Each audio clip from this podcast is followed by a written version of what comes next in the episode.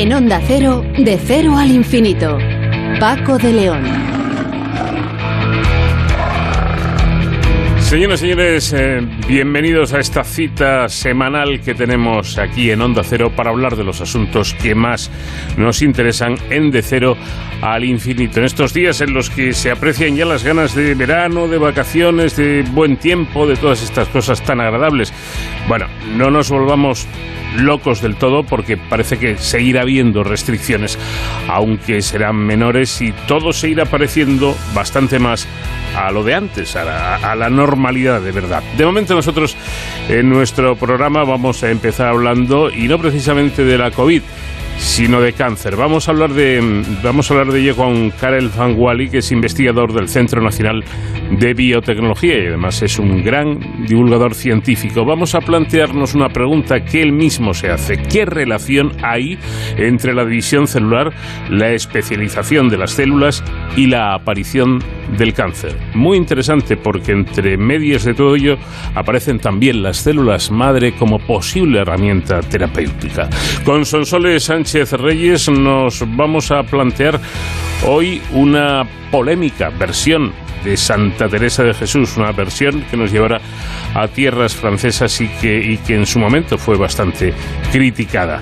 José David de la Fuente inicia hoy una serie eh, dedicada a la ciencia y al arte, comenzando con la visita que hizo a España el genio alemán Albert Einstein allá por 1923. Ya en la segunda hora vamos a hablar con Lisette Menéndez de la Prida, es investigadora del Instituto Cajal y lidera un estudio en el CSIC por el que eh, han conseguido, verán ustedes, la, calibración más completa realizada hasta la fecha para facilitar la identificación funcional de neuronas del hipocampo, la región del cerebro implicada en la memoria a largo plazo. Y con Montserrat Vilá, ecóloga de la Estación Biológica de Doñana, vamos a hablar de invasiones biológicas. ¿Hasta qué punto afectan las plantas invasoras a nuestro ecosistema?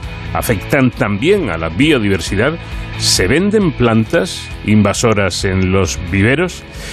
A todo ello daremos res respuesta en esa entrevista con nuestra invitada. Y para cerrar, como es costumbre cada semana, y con nuestro experto en seguridad y emergencias, eh, David Ferrero, vamos a hablar en esta sección de qué hacer, pero no los expertos, los ciudadanos de a pie, como usted y como yo, si nos encontramos ante un accidente inesperado, ante un accidente que puede ser de carretera o una caída por la calle de, de alguien, nosotros lo, lo, presenciamos, ¿qué es lo que podemos y qué es lo que debemos hacer?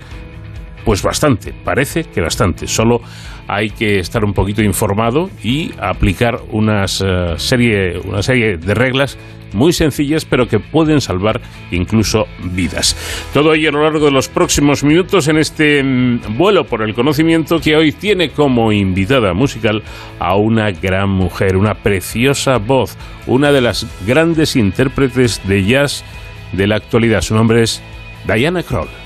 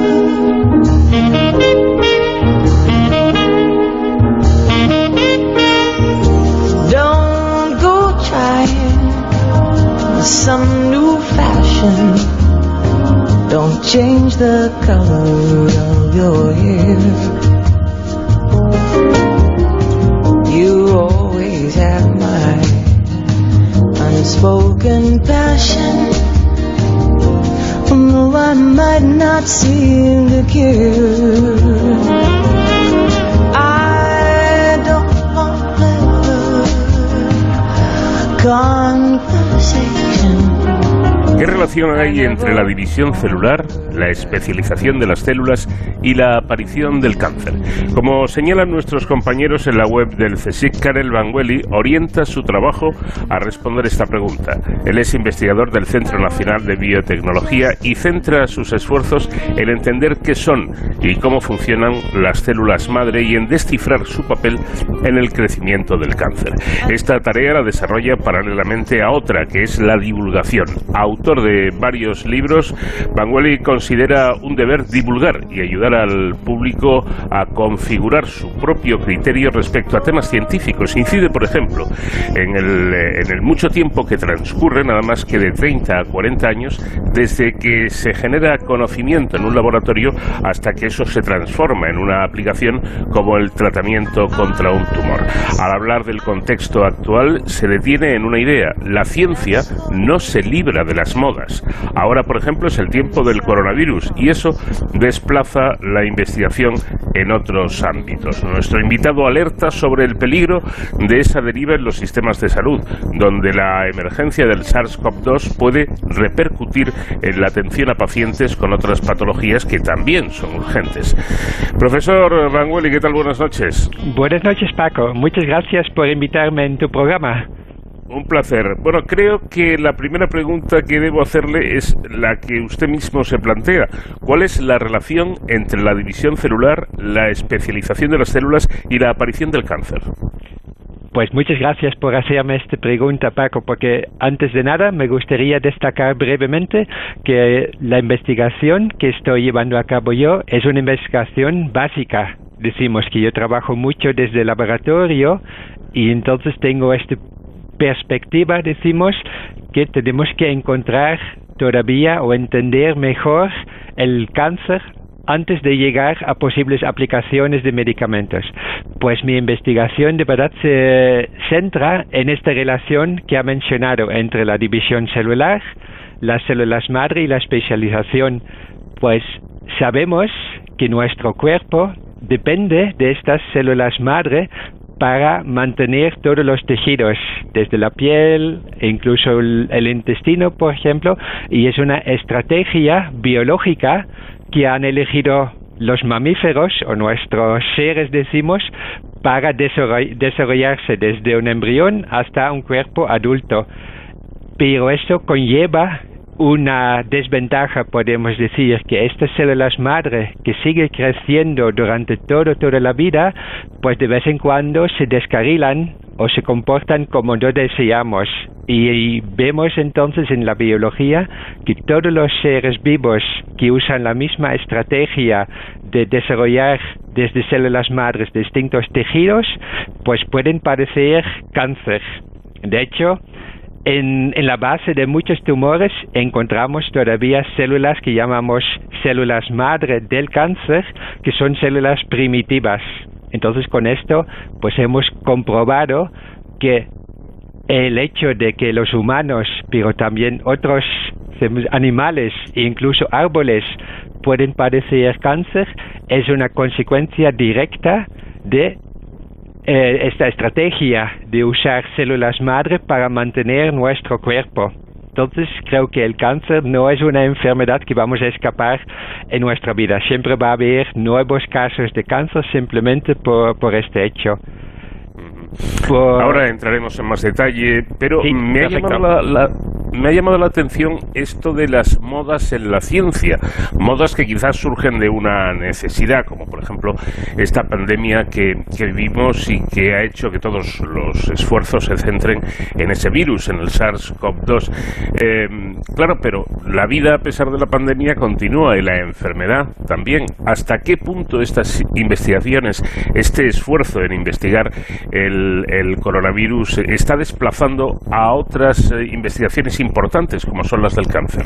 Pues yo creo que, tiene toda la razón de hacer esta pregunta. Yo creo que en parte eso está sucediendo em, no solo por la importancia, por supuesto, el coronavirus supone una crisis mundial que hace que requiere un esfuerzo común para, para superar. Eso em, justifica, por supuesto, la inmensa cantidad de, de investigaciones que se ha dirigido de repente, decimos, en este campo.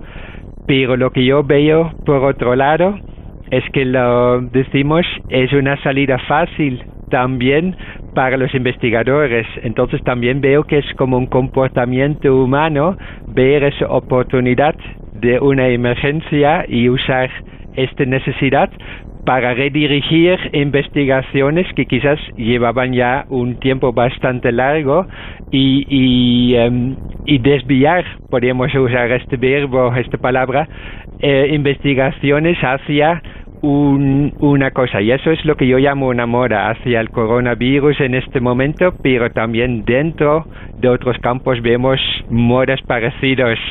Entonces, desde mi punto de vista, decimos, eh, como humanidad, eh, se ha llevado a cabo una sobrereacción quizás en que hay que resolver este problema que sí que hay que resolver, pero no con el pánico quizás que estamos llevando a cabo. Y esto ha tenido una consecuencia, vemos en, eh, pues en, no solo en la clínica, pero también en investigaciones que se han visto, pues parado o por lo menos ralentizado por pues la facilidad de redirigir una investigación hacia pues temas actuales, podemos decirlo así.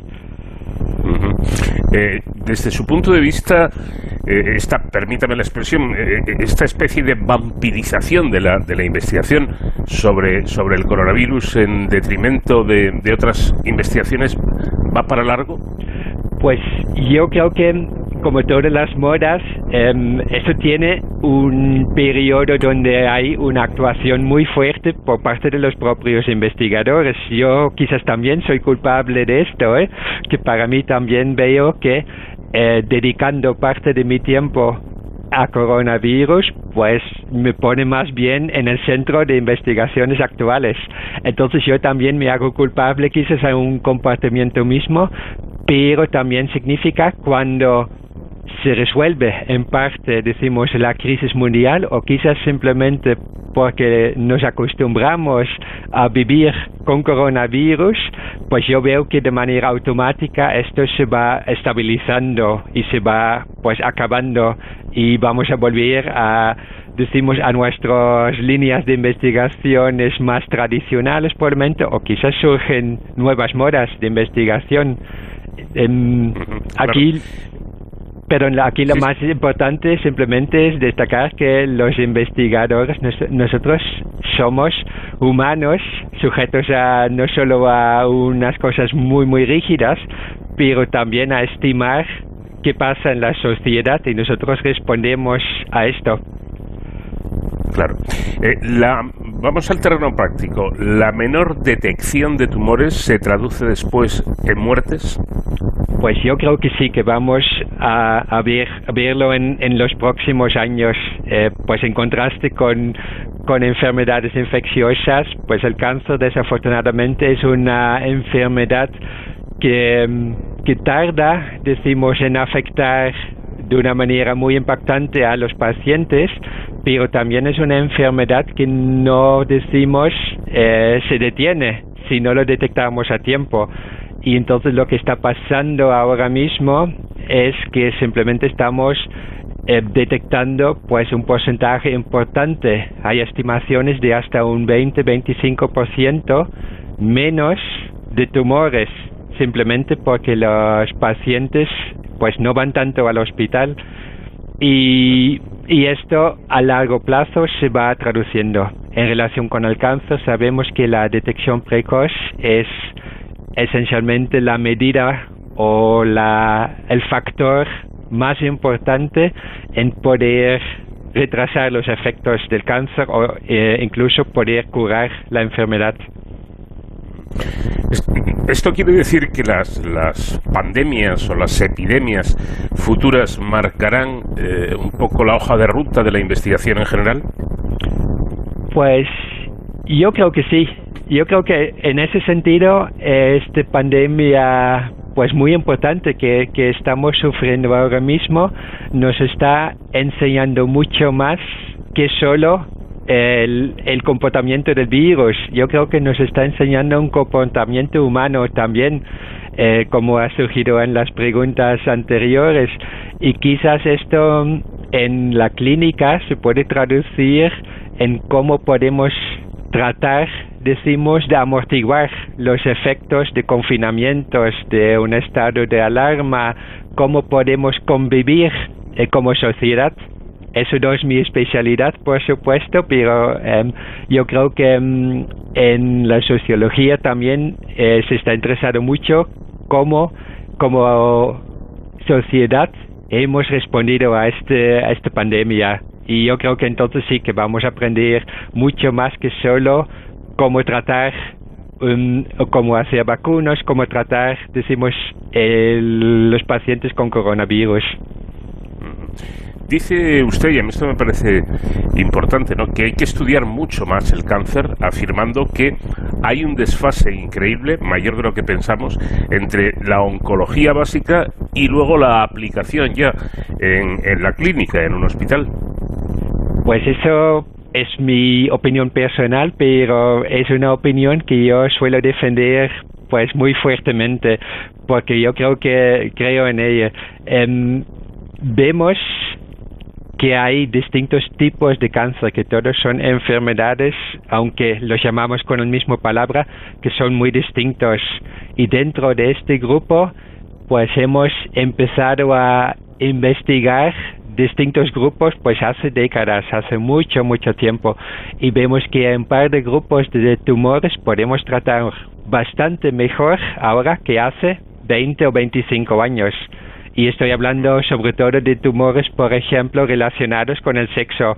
En hombres, tumores de próstata, por ejemplo, y en mujeres, tumores de mama y tumores de, ovario. Pues son tumores que podemos tratar mucho mejor ahora que hace 20 años y no solo porque han mejorado las técnicas clásicas de cirugía, de radiación, pero sobre todo que en esos 20 años hemos aprendido los determinantes básicos de estos tumores y aunque quizás no podemos curar de todos los pacientes, podemos tratar con medicamentos que se parecen a las hormonas en los pacientes y convertir pues esto en una enfermedad casi crónica.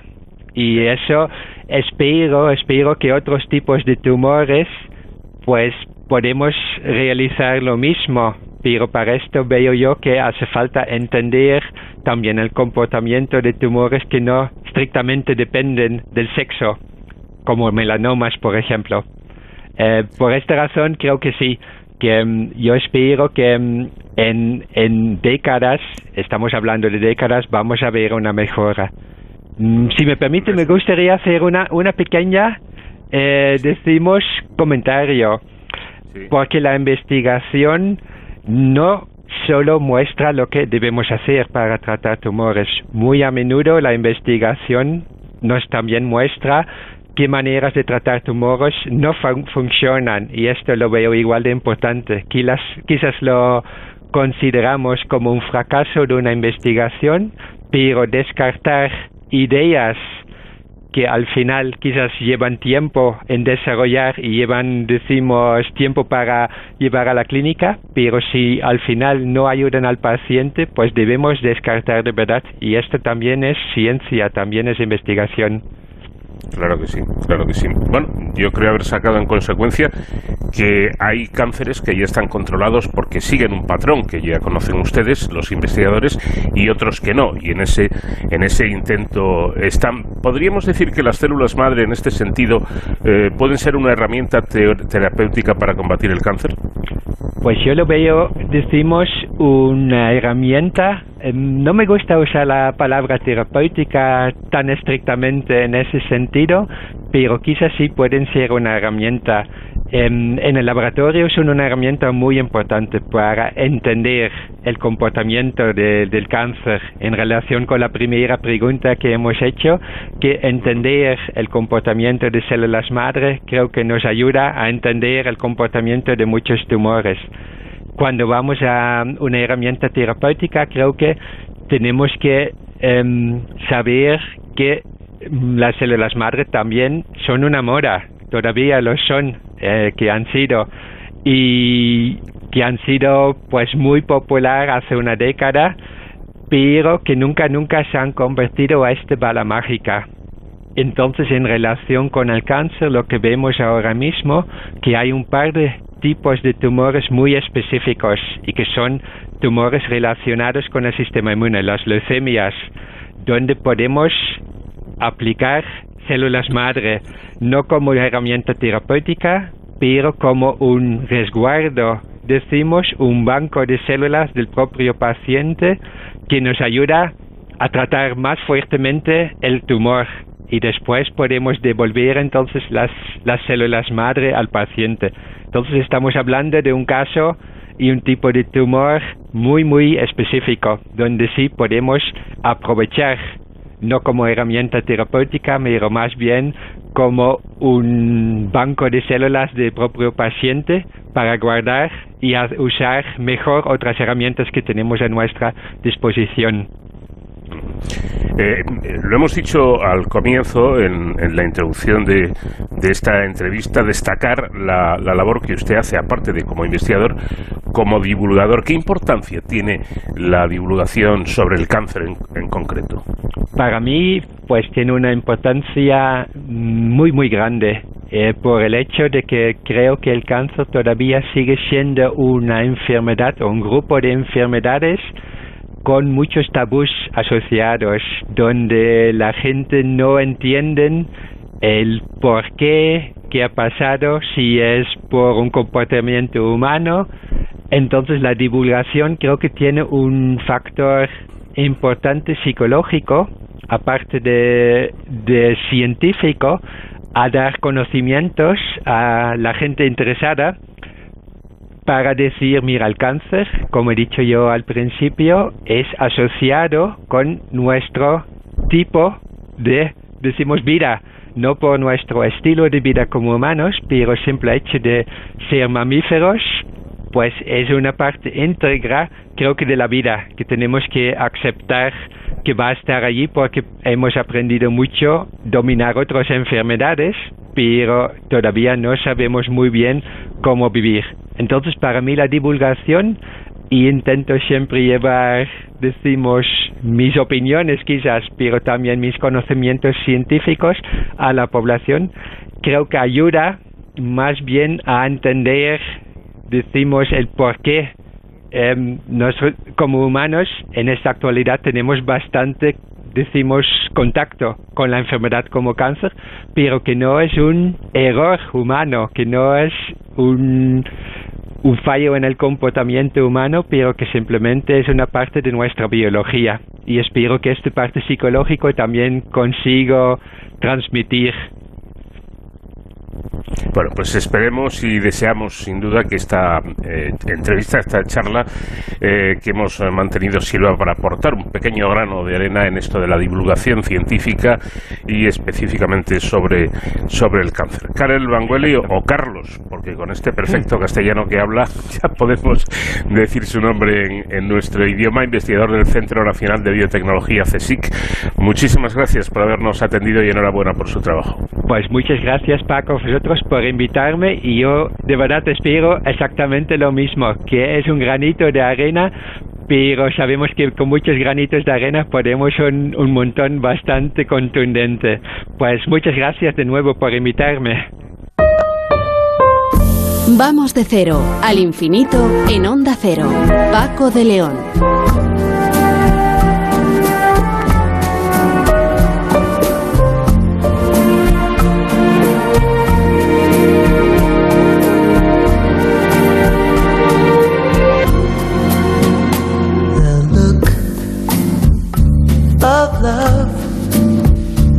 Is in your eyes.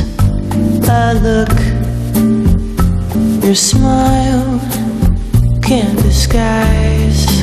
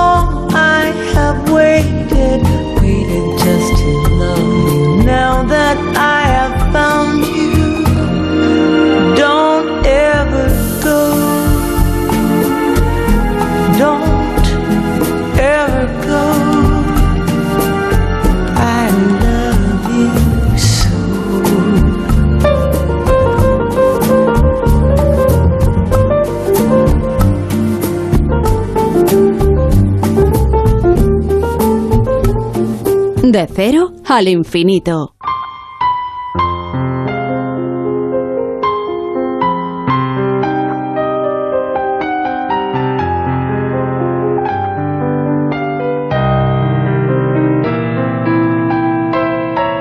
La universal santa abulense eh, Teresa de Jesús ha sido el personaje elegido por Sonsoles Sánchez Reyes para nuestros paseos por la historia. Sonsoles, ¿qué tal? Buenas noches. Buenas noches, Paco. Estoy seguro de que no te habrá costado ningún esfuerzo la elección de, de hoy de Santa Teresa como, como buena abulense que eres. Siempre es un honor hablar de la tierra propia. Eh, de la abundancia del corazón habla la boca.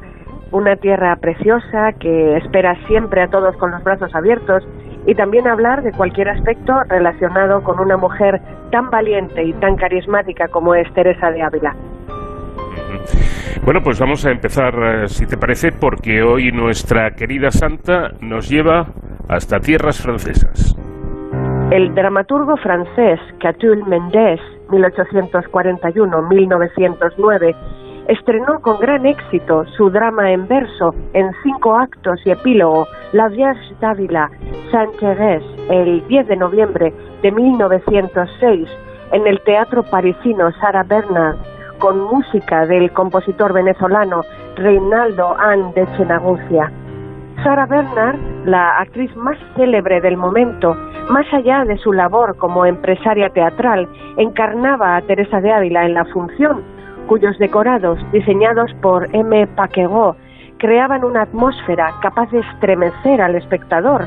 La obra superó más de medio centenar de representaciones.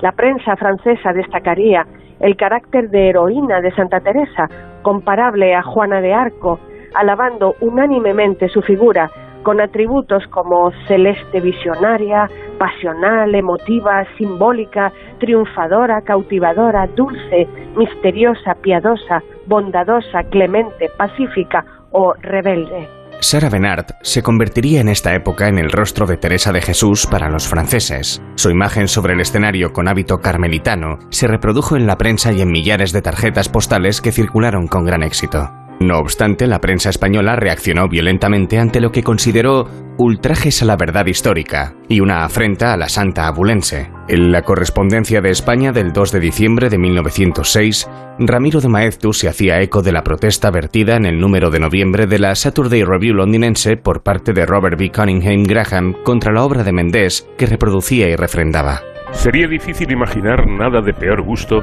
que la última creación de Madame Sarah Bernard de La Vierge d'Avila. No es necesario ser cristiano, no es necesario ser creyente en lo sobrenatural para asquearse de la astracanada que los señores Bernard y Mendés han realizado. La Santa de Ávila, aparte de su santidad y de sus grandes facultades de organización y vida práctica, fue un verdadero artista literario Fray Luis de León, gran poeta lírico, él dice que el estilo de la Madre Teresa fue la elegancia misma. Nadie que haya leído sus moradas o su camino de perfección dejará de percibir su preeminencia espiritual y artística. Y a esta mujer, copatrona de España, como el mismísimo Santiago, los señores Bernard y Mendés han querido ridiculizar en su melodrama sentimental. Esta mañana me escribe un español amigo mío para decirme que los de Ávila han celebrado una inmensa manifestación y procesión presidida por el obispo para pedir al gobierno que prohíba se represente en España la porquería de ese Catul Mendés que ridiculiza a nuestra santa. El autor de la crónica, el escritor y periodista Robert Bunting Cunningham Graham, 1852-1936, fue el primer laborista del Parlamento inglés y líder nacionalista escocés.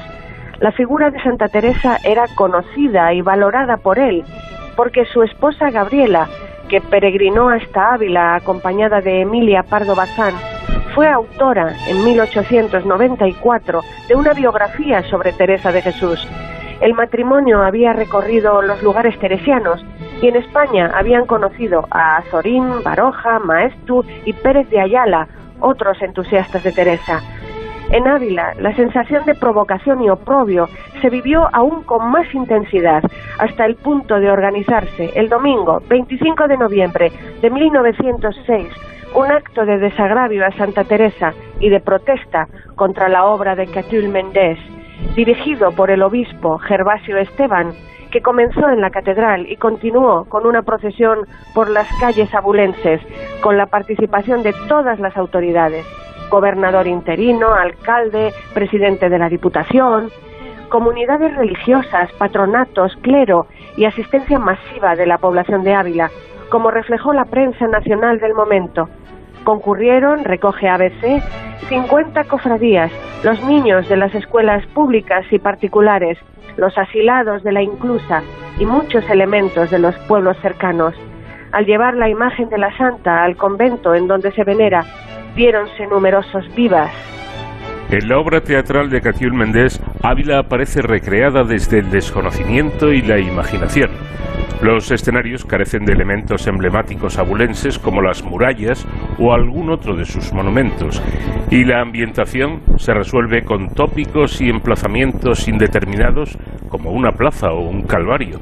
El propio convento de la Encarnación no se describe con fidelidad. ABC lo definiría como fantasías pintorescas. El texto, la interpretación y la, y la, puesta en escena fueron descritos por la prensa española con calificativos como aberrante, blasfema, cínica, irrespetuosa, falsa, antinacional, bufonada, grotesca y ridícula.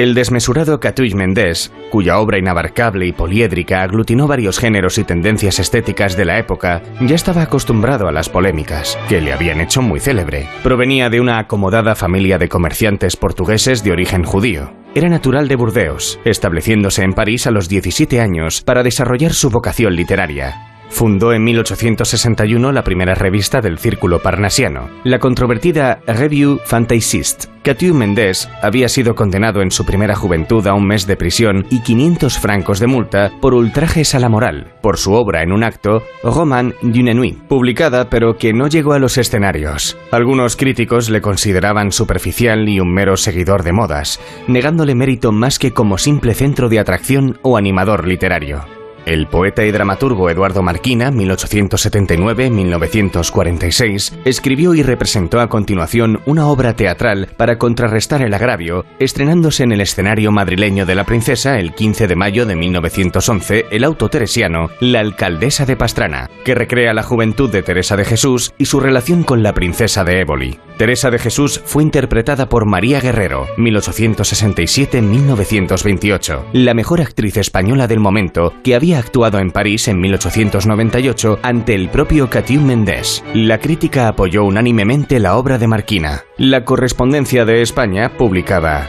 la Santa Teresa de Catiún Mendés no tiene el menor parecido con la verdadera Teresa de Jesús. Eduardo Marquina ha querido destruir estas mistificaciones extranjeras y devolver al carácter de la santa todo lo que tuvo de humano, comprensivo y simpático. Y la vanguardia lo recogía así. El interés del cuadro está en la pintura que hace Marquina de la doctora de Ávila, devolviéndole aquel su carácter austero, sereno y llanamente castellano, tergiversado y desnaturalizado por algunos escritores extranjeros, especialmente por Catius Mendés, en su Viaje du Ávila. El auto teresiano forma parte, junto con otras dos piezas, las cartas de la monja y la muerte en alba, de la trilogía de Marquina, Pasos y Trabajos de Santa Teresa de Jesús. En la misma línea de desagravio con la obra de Catull Mendés, en 1932 Marquina estrenaba en el Teatro Infanta Beatriz de Madrid la obra Santa Teresa, Estampas Carmelitas, con la actriz Lola Membrives, 1888-1969. Al año siguiente, la compañía de María Palou Ruiz inició una larga gira por España con la obra y hubo otra gira por provincias de la actriz Carmen Muñoz Gar. Tal fue el éxito de la obra Teresa de Jesús de Marquina que el Ayuntamiento de Ávila, el 31 de marzo de 1933, acordó dedicarle una céntrica calle, que sigue hoy con esa denominación. Pero si las polémicas acompañaron a Catil Méndez a lo largo de toda su vida, no lo hicieron menos en las circunstancias que rodearon su muerte. Al amanecer del 7 de febrero de 1909, Catiul Mendés fue encontrado muerto en el túnel ferroviario de Saint-Germain, en Zay, desangrado. Tenía 67 años. Según sus amigos, Mendés lo había soñado con todo detalle justo 10 años antes. Una noche de febrero de 1899, en una cena en el Café Américain, los acompañantes de Catulle Mendés le notaron sombrío, poco habitual en él, y le preguntaron la causa. Su respuesta fue que había tenido una pesadilla la noche anterior en la que se veía solo, agonizando en un túnel sobre las vías del tren con una abundante hemorragia, sin poder levantarse porque le faltaba un pie y sin que nadie acudiese a sus gritos de socorro. Seguía bajo la impresión del sueño y lo revivía continuamente. Cuando diez años más tarde ocurrió el accidente ferroviario, la tesis del suicidio fue descartada. Mendés no tenía ningún motivo para suicidarse. Era uno de los escritores franceses más populares del siglo XIX, con un éxito claro entre el género femenino y numerosas admiradoras. Tras casarse en 1866 con Judith, hija del escritor Théophile Gautier, un matrimonio que pronto fracasó. En 1869 se fue a vivir con la compositora Augusta Holmes, con la que tuvo cinco hijos. Tres de sus hijas son retratadas en el famoso cuadro de Auguste Renoir, Las hijas de Catulle actualmente en el Museo Metropolitano de Arte de Nueva York. En el momento de su muerte vivía felizmente con su esposa desde 1897, la poeta Jeanne Net, y el hijo de ambos, Jean Primis, sin preocupaciones de salud o de dinero. No le habían atacado ni robado en su compartimento del tren y tampoco había nadie que tuviese motivo para una venganza. La hipótesis más plausible fue la del accidente. El comisario Caguet interrogó a aquellos con los que el poeta había pasado la última noche y reconstruyó las últimas horas. Después de cenar con unos amigos parisienses, Mendes tomó en la estación de Saint-Lazare el último convoy hacia Germain-en-Chaille, donde vivía. Cansado y bajo el efecto de un estupefaciente, subió al último vagón, desierto a esa hora tardía, y se durmió. El convoy se paró a la entrada del primer túnel que atraviesa la colina de Saint-Germain. Se despertó sobresaltado y creyó haber llegado. abrió la puerta y cayó bajo el vagón. En este momento el tren reemprende la marcha y una rueda le secciona un pie, perdiendo abundante sangre. Nadie acudió a sus gritos de socorro. Como en su sueño, agonizó solo en total oscuridad bajo ese túnel. En las primeras horas del día, un empleado de los ferrocarriles del oeste estado descubrió el cadáver de un hombre elegantemente vestido, desangrado, con su pie seccionado a cierta distancia del cuerpo. Los amigos de Catul Mendes, a quienes había contado su pesadilla, quedaron muy impresionados por este trágico final, igual que la opinión pública. Fue enterrado en el cementerio parisino de Montparnasse no vivió así la tragedia familiar que fue la muerte de su hijo pequeño con solo 20 años en la Primera Guerra Mundial. Pues hasta aquí esta historia que hoy nos ha traído Sonsoles Sánchez Reyes sobre la santa abulense Teresa de Jesús, pero desde otra perspectiva. Muchísimas gracias y te espero la próxima semana. Gracias a ti, Paco. Un abrazo fuerte. Nuestro colaborador habitual, el profesor de la Fuente, escribió en 2018 un libro cuyo título refleja fielmente su contenido, Diálogos en el Prado sobre ciencia y arte. A través de la contemplación de 20 cuadros de la Pinacoteca madrileña y utilizando el formato de diálogo con una joven estudiante de bachillerato, el profesor va desvelando los enigmas de los temas científicos más actuales, el Big Bang, la teoría cuántica, los agujeros negros, el modelo estándar, quien haya leído El mundo de Sofía encontrará un evidente paralelismo con el libro de José David de la Fuente. Aquel trataba de iniciar y motivar a una joven sobre cuestiones de filosofía, mientras éste relaciona la pintura del Prado y la ciencia actual, lo cual es una aventura complicada porque no es fácil abordar los últimos avances científicos mediante cuadros que fueron pintados siglos antes de que afloraran las teorías básicas de la ciencia actual. El libro, atractivo y ameno en su lectura, representa un ejemplo de cómo disfrutar de los cuadros del Prado a través de la mirada de un científico. Las láminas de las pinturas insertas en el libro complementan las explicaciones del profesor. Ojo porque esta introducción no tiene ningún carácter comercial para la venta del libro, puesto que solo se encuentra en formato digital y se puede descargar de internet de, internet de forma completamente gratuita, sin cobrar un solo euro. El profesor ofreció el texto a la Consejería de Educación de Madrid, que en 2018 lo publicó en, en formato EPUB para el público en general y en especial para profesores y alumnos de todos los niveles educativos. Para descargar el libro, repito, de forma gratuita, basta con escribir en un buscador cualquiera diálogos en el Prado sobre ciencia y arte y este nos guiará hasta el libro de José David de la Fuente. Bueno, dedicaremos varios programas a dialogar con nuestro colaborador sobre algunas cuestiones que plantea este libro. Estoy seguro de que van a, interesar a nuestros oyentes. En eh, vuestras próximas visitas al, al, Prado disfrutaréis de algunos cuadros hermosos de la Pinacoteca y a la vez podréis complementar vuestra mirada con una perspectiva nueva que ofrece la ciencia actual. Hoy iniciamos esta serie con un tema estrella por la relevancia de, su de sus protagonistas, Einstein y el Prado. José David, buenas noches. Eh, buenas noches, tengas Paco, tú y todos nuestros oyentes. En el capítulo que dedicas a la hermosa tabla La Anunciación de Fra Angelico, figura el siguiente texto. Einstein visitó Madrid en 1923. No sé si acudió al Prado. En este caso, estoy seguro de que se quedaría perplejo de la relación este, entre esta pintura del siglo XV con su teoría de la relatividad. Parece ser que has investigado más sobre la visita del Nobel a Madrid y ahora sí, ahora puedes asegurar que Einstein visitó el Prado. En efecto, he conseguido una cronología detallada de todas las actividades que realizó el genio alemán en su visita a España. Llegó a Madrid procedente de Barcelona, donde había permanecido una semana, y llegó a Madrid el viernes 1 de marzo de 1923. Acompañado de Elsa, su segunda esposa, fueron recibidos con todos los honores por Joaquín Ruiz Jiménez, entonces alcalde de la villa, y posteriormente se hospedaron en el Hotel Palace, muy cerca del Prado, donde residieron los diez días de su visita a Madrid. En la mañana del día siguiente visitaron este museo, según estaba programado por indicación expresa del Nobel, gran aficionado al arte.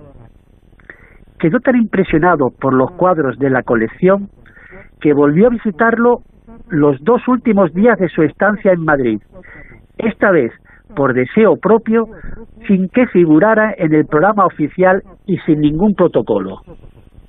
Bueno, cuando se hace una visita global a una pinacoteca con tantas obras de arte, se mezclan en poco tiempo tantas sensaciones en nuestra mente que necesitamos volver para limitar en esta ocasión nuestra visita a unas pocas obras de arte, aquellas que más nos impresionaron en un primer momento. Si supiéramos las salas que visitó Einstein en sus dos últimas visitas, podríamos concluir qué obras del Prado, eh, del Prado le impactaron más. Sí, sí, sí, Paco. Sí lo sabemos. Y precisamente esta información me produjo una gran satisfacción, porque Einstein dedicó gran parte del tiempo de estas dos últimas visitas a contemplar cuadros que yo, sin saberlo, había elegido para hablar sobre su teoría de la relatividad en el libro mío que antes has mencionado en la introducción. En concreto, uno de ellos fue la Anunciación de Fra Angelico, que según he leído antes textualmente manifestabas en tu libro que se hubiera quedado perplejo ante su contemplación. Pues bien, lo que yo había supuesto, porque en el momento de escribirlo no sabía que Einstein hubiera visitado el Prado, pero ahora lo confirmaba, el genio se había quedado tan impactado con la bellísima tabla del fraile florentino que había vuelto a contemplarla los dos últimos días de su visita, como si quisiera empaparse por última vez de su belleza y de la estrecha relación de sus símbolos, de los símbolos que tiene este cuadro, con sus investigaciones. Bueno, la, tabla a la que nos eh, referimos, la de la Anunciación de Fra después de la restauración de hace tres años, ha vuelto a relucir con el brillo y el esplendor iniciales. Sus dorados, por ejemplo, son, son magníficos y está dividida en dos escenas. A la izquierda, Adán y Eva, vestidos con pieles, son expulsados del paraíso, mientras en la parte derecha el arcángel Gabriel anuncia a la Virgen que concebirá, concebirá y dará a luz un hijo. Esta, en actitud de obediencia y sumisión, ha suspendido la lectura de un libro que mantiene sobre su regazo. En el ángulo superior izquierdo se ven las manos de Dios de las que sale un rayo de luz en el que viaja la paloma que representa al Espíritu Santo. Mm, ¿Qué detalle pudo impactar a Einstein? Sin duda la paloma. A los 15 años ya le obsesionaba la idea de cabalgar sobre un rayo de luz. ¿Qué le ocurriría en ese caso? La respuesta la encontró y la dio a conocer en 1905, cuando a la edad de 25 años publicó su famoso artículo sobre la relatividad especial. En ella descubrió que ningún objeto puede montar sobre un rayo de luz, pues porque nunca alcanzará su velocidad. Esta velocidad es una constante del universo en que vivimos. Pero, ¿y si nos aproximamos mucho a esta velocidad? Pues según la relatividad, en este caso, nuestro cuerpo se iría contrayendo, nuestra masa se iría convirtiendo en energía y el tiempo se iría ralentizando para nosotros. Pero la, doctrina católica sí permite que el Espíritu Santo vuele en un rayo de luz como lo pintó Fra Angelico en forma de paloma. Entonces, eh, su cuerpo se contraería tanto hasta desaparecer, su masa se habría convertido toda en energía y el tiempo se habría detenido para él, ¿no? Justamente, justamente tres atributos, Paco, que se asignan al Espíritu Santo. Ser inmaterial, eterno y compuesto de pura energía. ¿No fue maravillosa la intuición del fraile pintor para simbolizarlo en forma de paloma sobre un rayo? Por lo tanto, no es extraño que, aparte de la belleza de, esta tabla, el Nobel quedara impactado por, por este detalle que le recordaba sus investigaciones sobre la luz. De ahí que volviera otros dos días al Prado para contemplar, entre otros cuadros, esta tabla. Como, como muchos de nuestros oyentes desconocen que Einstein nos visitó en 1923 porque apenas se recuerda este viaje, ¿nos puedes informar de los motivos que le trajeron a España como de las actividades que realizó, aparte de visitar el Museo del Prado? Fue invitado por el físico eh, catalán Esteve Terradas y el matemático madrileño Julio Rey Pastor. En España fue recibido como un héroe y como una estrella mundial. El rey lo recibió en palacio junto a la reina madre e incluso asistió a una de sus conferencias. Por cierto, hay una foto muy curiosa que los oyentes pueden ver en internet si escriben en un buscador Einstein y Alfonso XIII. Einstein y Alfonso XIII. Bien, pues podrán ver que en torno al científico hay seis personas, entre ellas Alfonso XIII, que están todos con los ojos cerrados. Solo Einstein está con los ojos abiertos. ¿Cuestión de timidez o es que estaban aburridos y somnolientos tal las explicaciones de Einstein? Las autoridades e instituciones científicas de Barcelona, Madrid y Zaragoza le otorgaron sus máximas condecoraciones. ¿Por qué?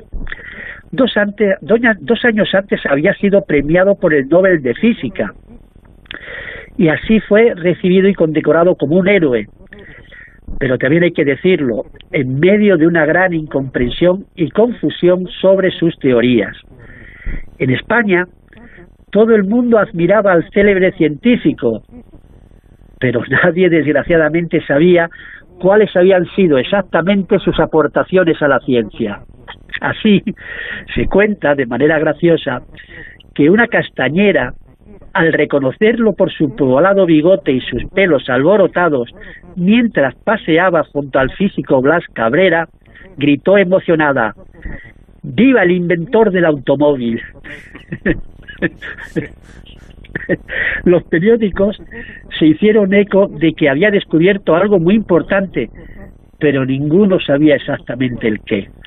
Así, el escritor Julio Camba asistió a la conferencia que impartió en la Facultad de Ciencias y escribió en el periódico El Sol. Todos los allí reunidos le admirábamos mucho, pero si alguien nos hubiera preguntado por qué le admirábamos, nos hubiera puesto en un apuro. En fin, Paco, como son muchas las cosas interesantes de este viaje y todavía no he hablado de otros dos cuadros del Prado en los que Einstein se detuvo bastante tiempo por su relación con la relatividad, emplazo a nuestros oyentes al próximo programa. Bueno, pues seguiremos hablando de estas, de estas eh, cuestiones eh, que tienen que ver con, con, el arte y con la ciencia. Por cierto, que se estaba recordando y estaba tratando de buscar las, las frases exactas de algo que sucedió cuando una vez se encontraron Einstein y Charlotte eh, Chaplin. Dicen que cuando el físico conoció al cómico, le dijo, lo que más admiro de su arte es que usted no dice una palabra y sin embargo todo el mundo lo entiende. A lo que Chaplin contestó, eh, su gloria es aún mayor, el mundo entero lo admira cuando nadie entiende una palabra de lo que dice. Ay, qué bueno, ay, qué bueno, Muy no bueno, conocía esta anécdota, pero es muy interesante, sí. Sí, señor. Bueno, pues la próxima semana te estaremos esperando como siempre. Gracias, José David. Un abrazo a ti y a todos nuestros oyentes.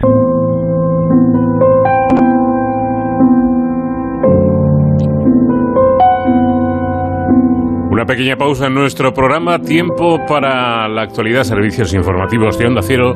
Y después seguimos hablando de lo que más nos interesa, de cero al infinito.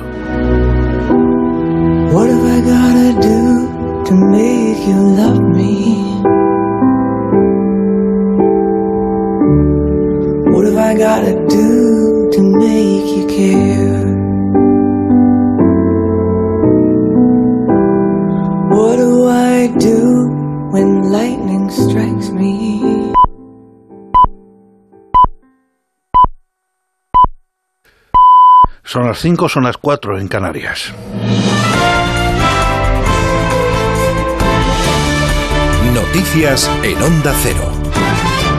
Buenas noches. El Partido Popular ha presentado en el Congreso una proposición no de ley que será debatida y votada por el Pleno, en la que se insta al Gobierno a denegar el indulto a los condenados por el procés independentista catalán, al considerar que no existen las razones de equidad y justicia requeridas. Por su parte, el presidente del Gobierno, Pedro Sánchez, y el presidente catalán, Pera Aragonés, han conversado este pasado viernes telefónicamente y se han citado a una reunión este mes de junio en la Moncloa para retomar el diálogo. El líder del PSC en el Parlamento, Salvador Illa, ha afirmado en la sexta que los criterios por los que el gobierno concedería los indultos a los líderes del proceso deben basarse en convicciones y no en cálculos electorales. Yo creo que el gobierno tiene que tomar una decisión muy importante y estoy a favor de los criterios que el presidente del gobierno ha enunciado que van a guiar su decisión, que son básicamente los valores constitucionales y sus convicciones políticas. Esta es una decisión muy difícil, sea cual sea el resultado de la decisión, ¿no? Las fuerzas independentistas representadas en el Congreso se han unido para pedir a la ministra de Sanidad, Carolina Darias, que aclare a la Cámara por qué se impusieron de manera unilateral en el último Consejo Interterritorial de Salud las restricciones para que las autonomías luchen contra la pandemia. Se trata de una solicitud firmada conjuntamente por los portavoces de Bildu, Esquerra, Junts, PDCAT, las CUP y el BNG, a fin de que Darias acuda a la Comisión de Sanidad para dar cuenta sobre lo acontecido en el Consejo del pasado miércoles en el que siete autonomías no apoyaron las medidas anti-COVID aprobadas. Madrid ya ha informado de que no acatará estas medidas, como Andalucía y País Vasco, y recurrirá a la orden, mientras que Darias ha advertido de que el acuerdo es de obligado cumplimiento. El consejero de Sanidad madrileño en funciones, Enrique Ruiz Escudero, ha dicho que la medida impuesta se aleja del sentido común y tal y como está la situación epidemiológica asistencial no tiene ningún sentido. Por lo tanto, yo insisto en pedir al Gobierno que deje de, llevar esta línea tan, tan alejada del sentido común, que recapacite y que lo haga carácter de recomendación como se ha hecho hasta ahora. También se ha pronunciado a este respecto el presidente de la región de Murcia. Fernando López Miras dice que la decisión del Ministerio de Sanidad es un sinsentido que quieran venir a imponer restricciones que no tienen ningún sentido y que no son coherentes a la situación epidemiológica de la región de Murcia, me parece que no tiene ningún tipo de sentido. Por lo tanto, nosotros lo que apelamos es a una reflexión, a que, recapacite, a que recapacite y a que, por supuesto, rectifique el Ministerio de Sanidad, eh, ese Consejo Interterritorial de Salud, el Gobierno de España, y que no realice esta imposición que, como digo, no tiene ninguna coherencia, ninguna lógica y, sobre todo, que no es eh, que no es proporcional a la situación epidemiológica de la región de Murcia y otras muchas comunidades autónomas. La presidenta de Ciudadanos, Inés Arrimadas, ha tachado de vergüenza que entre los cuatro presos de ETA que el gobierno ha trasladado este pasado viernes a las cárceles próximas al País Vasco se encuentre la exjefa de la banda María Soledad y Parraguirre, alias Amboto. Arrimadas ha criticado que con este traslado la exjefa de esta banda terrorista podrá beneficiarse de todos los privilegios que le otorgue el PNV, toda vez que el presidente del gobierno Pedro Sánchez les ha entregado también la gestión de las cárceles. La Asociación Unificada de Guardias Civiles ha convocado para este sábado una concentración en Madrid para volver a denunciar en la calle la carencia de derechos de los trabajadores de la institución, así como su discriminación respecto al resto de cuerpos policiales. El consejero de Justicia, Interior y Víctimas en Funciones de la Comunidad de Madrid, Enrique López, tiene previsto mantener un encuentro en la Puerta del Sol con representantes de AUGC para conocer sus reivindicaciones de cara a mejorar la situación de los agentes. Y unos 930 marineros que integran la tripulación de 355 embarcaciones pesqueras de la comunidad valenciana han celebrado este pasado viernes una jornada de protesta en los puertos de la Vila Joyosa, Cullera y Castellón contra el plan de pesca demersal de la Unión Europea por considerar que pone en peligro el futuro del sector pesquero en todo el Mediterráneo. A juicio de los pescadores, este plan hace inviable su trabajo y cualquier actividad pesquera y los aboca irremediablemente a la total desaparición del sector. Pedimos un límite máximo de 190 días para salir al mar, que no baje de ahí, porque estábamos faneando 230, este año ya estamos en 180 y si van a seguir recortando hasta 2025, solo nos quedará amarrar los barcos y ya y el director de cine Alejandro Amenábar va a recibir este sábado el reconocimiento del Premio Málaga, principal galardón honorífico del Festival de Cine en Español de esa ciudad. Es todo, más noticias dentro de una hora y en ondacero.es. Síguenos por internet en ondacero.es.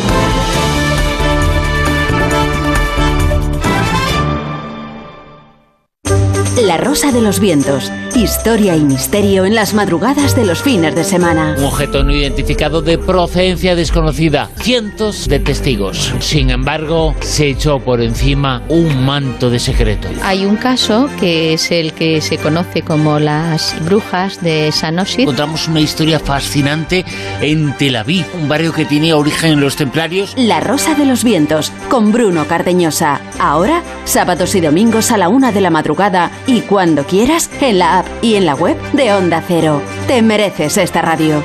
Onda Cero, tu radio. Este sábado desde las 7 de la tarde, deporte, análisis y muy buen humor te esperan en Radio Estadio. Repasamos la última hora de la selección española a menos de una semana del arranque de la Eurocopa. Todos los detalles de la jornada en Roland Garros, de las motos en Cataluña y del Gran Premio de Fórmula 1 en Azerbaiyán.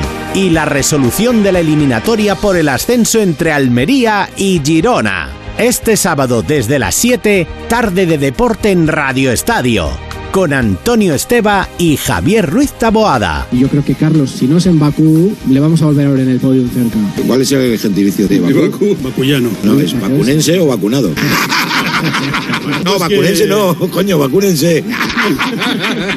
Todos. Vacuense, vacuense. Es el doble chiste. Te mereces esta radio. Onda Cero, tu radio.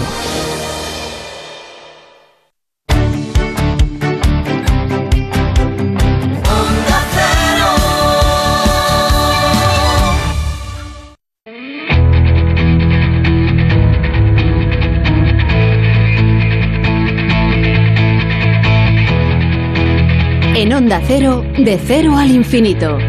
Paco de León. Segunda hora de programa que comenzamos aquí de cero al infinito. Eh, vamos a empezar hablando con Lisette Menéndez de la, de la Prida, eh, que es investigadora del Instituto Cajal y lidera un estudio en el CSIC por el que han conseguido la calibración más completa realizada hasta la fecha para facilitar la identificación funcional de neuronas del hipocampo, la región del cerebro implicada en la memoria a largo plazo. Después eh, vamos a charlar también con Montserrat Vila, que es ecóloga en la Estación Biológica de Doñana, y con ella hablaremos de las invasiones biológicas. ¿Hasta, qué punto afectan estas plantas invasoras nuestro ecosistema? ¿Afectan también a, a la biodiversidad? Eh, quizá un asunto preocupante. ¿Se venden plantas eh, invasoras en, en los viveros? Bueno, esta última se la respondo yo. Ya les adelanto que sí, que se venden plantas invasoras en los viveros. Y en Héroes sin capa, con nuestro especialista en seguridad y emergencias, David Ferrero, vamos a hablar qué es lo que podemos hacer las personas de a pie, los que no somos expertos ni tenemos en, eh, conocimientos eh, sobre este asunto si nos encontramos ante una situación de accidente, de gravedad qué es lo que podemos y qué es lo que debemos hacer. Todo ello para seguir disfrutando también de la música de nuestra invitada musical de esta semana, que es la gran Diana Kroll.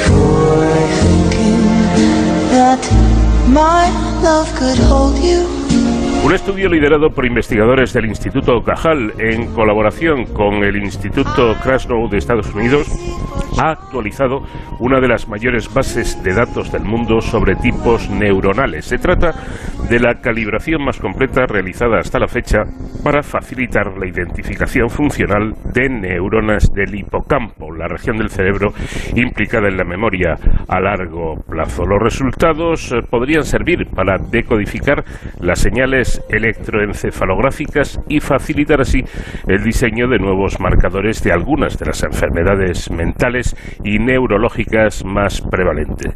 Lisette eh, Menéndez de Prida es investigadora del Instituto Cajal y lidera el estudio en el CSIC. Lisette, ¿qué tal? Muy buenas noches.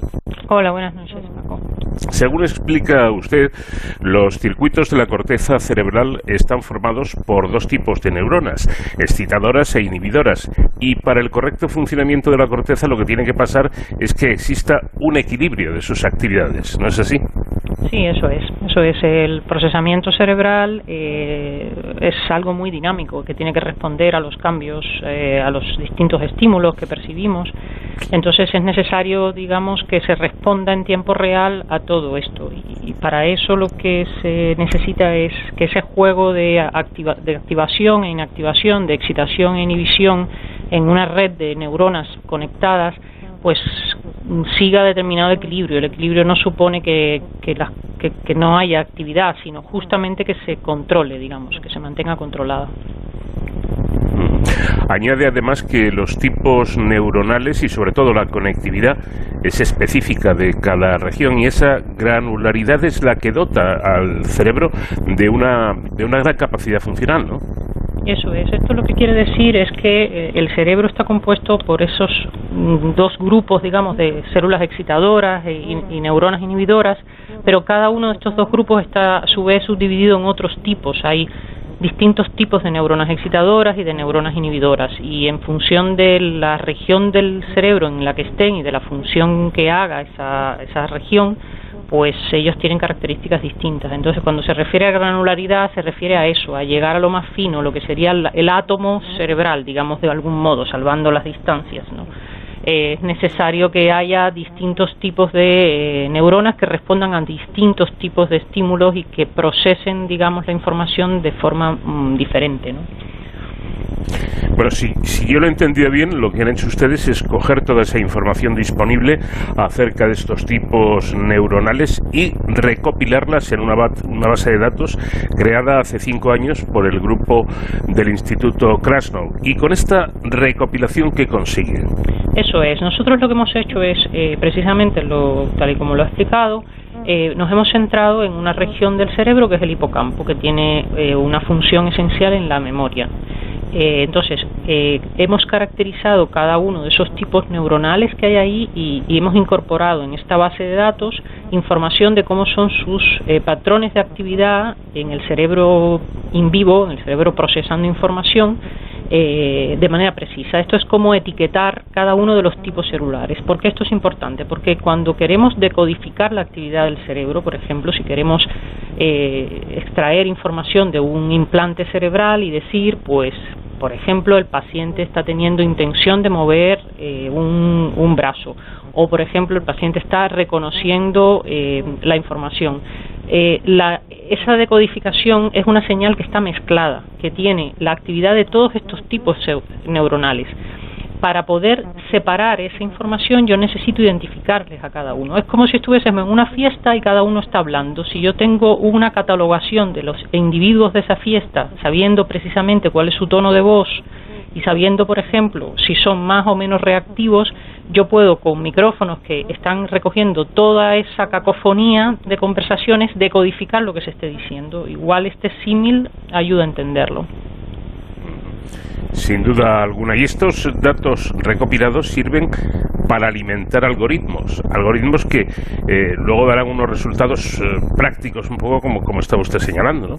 Exacto. Entonces los algoritmos de inteligencia artificial lo que hacen es intentar extraer información de datos eh, multimodales, datos que vienen con, con, muchas capas, con muchos niveles de, de, información que están muy mezcladas. Lo que intenta es separar esos componentes y, y digamos, extraerlos, decodificarlos, explicarlos. ¿vale?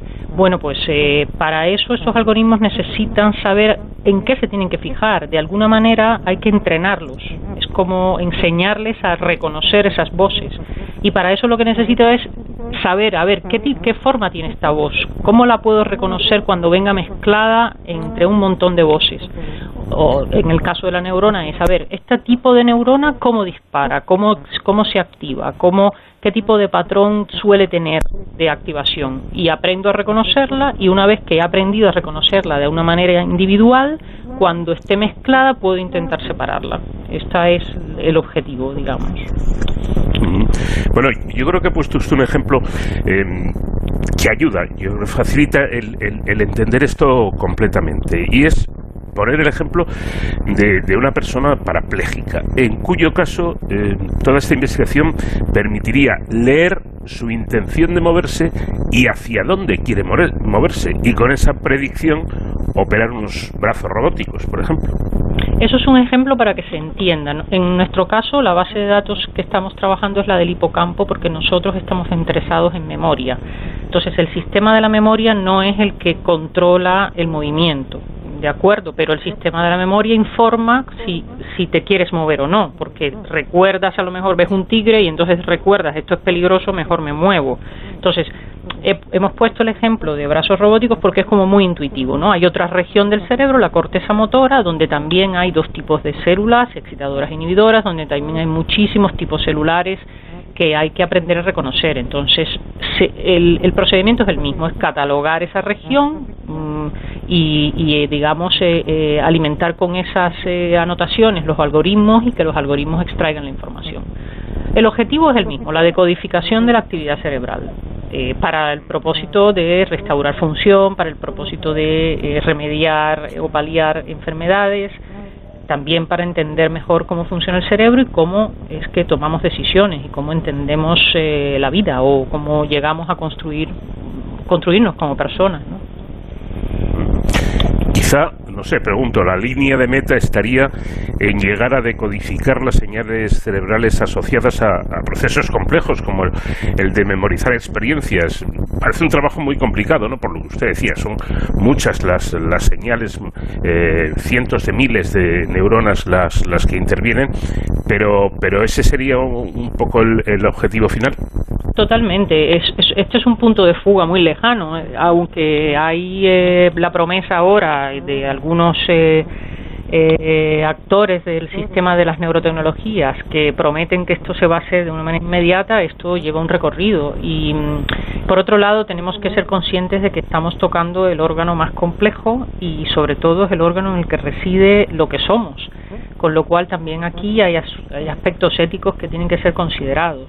Pero sí, el objetivo es intentar eh, entender cómo el cerebro codifica todos los aspectos y como bien dice, eh, por ejemplo, la memoria. Tenemos enfermedades que aquejan que nos aquejan eh, que, involucran al hipocampo concretamente en el tema de los déficits de memoria, los déficits de memoria asociados al envejecimiento, eh, a envejecimiento normal y patológico, Alzheimer, son ejemplos en los que es necesario entender si se puede, por ejemplo, predecir que está comenzando a haber déficit de memoria antes de que estos sean extraordinariamente evidentes.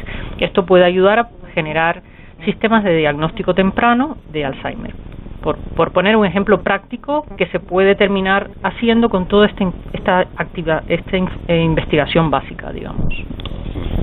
Estaríamos hablando, por lo tanto, eh, de una gran herramienta científica eh, cuyas consecuencias podrían ayudar enormemente, ¿no?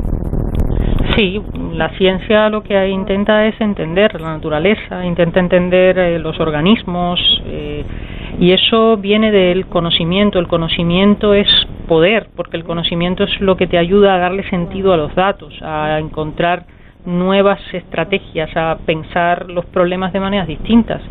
Tenemos el ejemplo del COVID y cómo es la ciencia que nos ayuda a salir de este tipo de, de situaciones, cualquier emergencia, cualquier eh, eh, cuestión que afecte a la supervivencia, eh, es, es, en el plano científico es, es algo que, que, tendrá su respuesta. Y también está el hecho de entendernos, de conocernos, de, de comprendernos mejor y eso nos puede, puede informar eh, además cómo convivir o cómo asumir determinadas eh, amenazas que tenga el desarrollo. Todo esto es ciencia, la ciencia lo invade todo, eh, la ciencia ofrece respuestas para que podamos generar espacios de convivencia más, más seguros. Y por último, Lisette, dentro de todo este trabajo y esta investigación tan complicada, tan, tan, tan densa, ¿en qué momento están ahora mismo?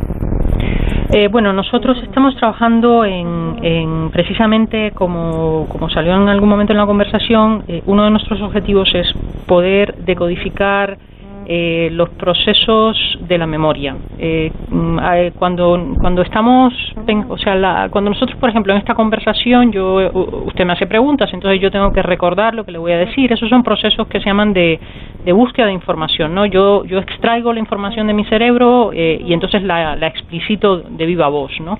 Esos son procesos en los que el hipocampo tiene un papel fundamental para recuperar una memoria determinada. Cuando eso sucede, el hipocampo genera mm, eh, brotes de actividad muy concretos y durante esos brotes de actividad estos tipos celulares se activan de manera muy precisa en función de la memoria concreta o del digamos de la traza de memoria que yo esté recuperando o de lo que yo esté pensando. Creemos que esto se puede decodificar mm, más o menos eh, acertadamente, pero creemos que podemos tener algunos eh, firmas de un proceso de búsqueda de información, de memorización o de, acceso a la memoria, de un proceso fisiológico, de un proceso normal. Por tanto, podemos también entonces identificar cuando ese tipo de firmas eh, muestra anormalidades.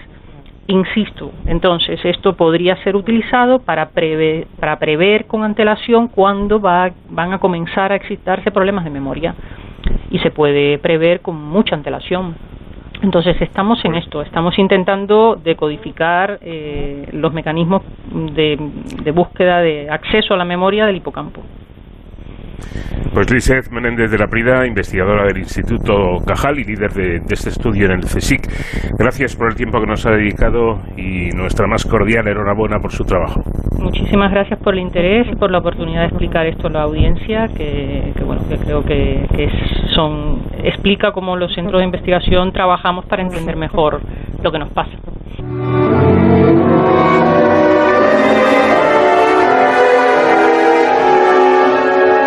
De cero al infinito.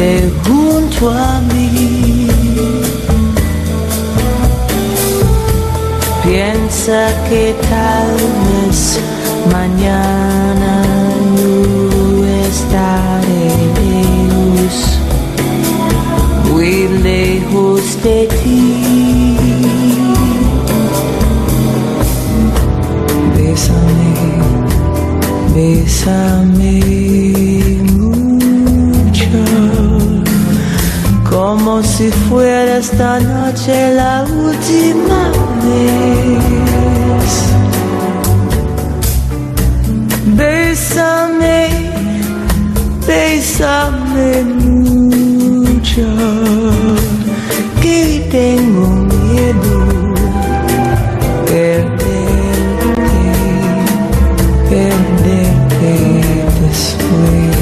Montserrat Vila es ecóloga en la Estación Biológica de Doñana y participa en la serie de entrevistas científicas y cambio climático. Veamos, el eucalipto, la falsa acacia o el ailanto son algunas de las plantas invasoras con las que convivimos, introducidas en, las- en la península eh, ibérica y en las islas por los seres humanos, han conseguido establecerse y dispersarse en el medio natural, una dinámica que ha alterado los ecosistemas y puesto, por lo tanto, en peligro la biodiversidad. Nuestra invitada y especialista en invasiones eh, biológicas nos va a hablar precisamente de, de una faceta del cambio global que se ve favorecida cuando en el territorio hay zonas que se encuentran ya perturbadas. Así, esta dispersión de especies es más recurrente en áreas costeras, por ejemplo, y en zonas urbanizadas. Montserrat Vila, ¿qué tal? Buenas noches. Hola, buenas noches. ¿Qué tal?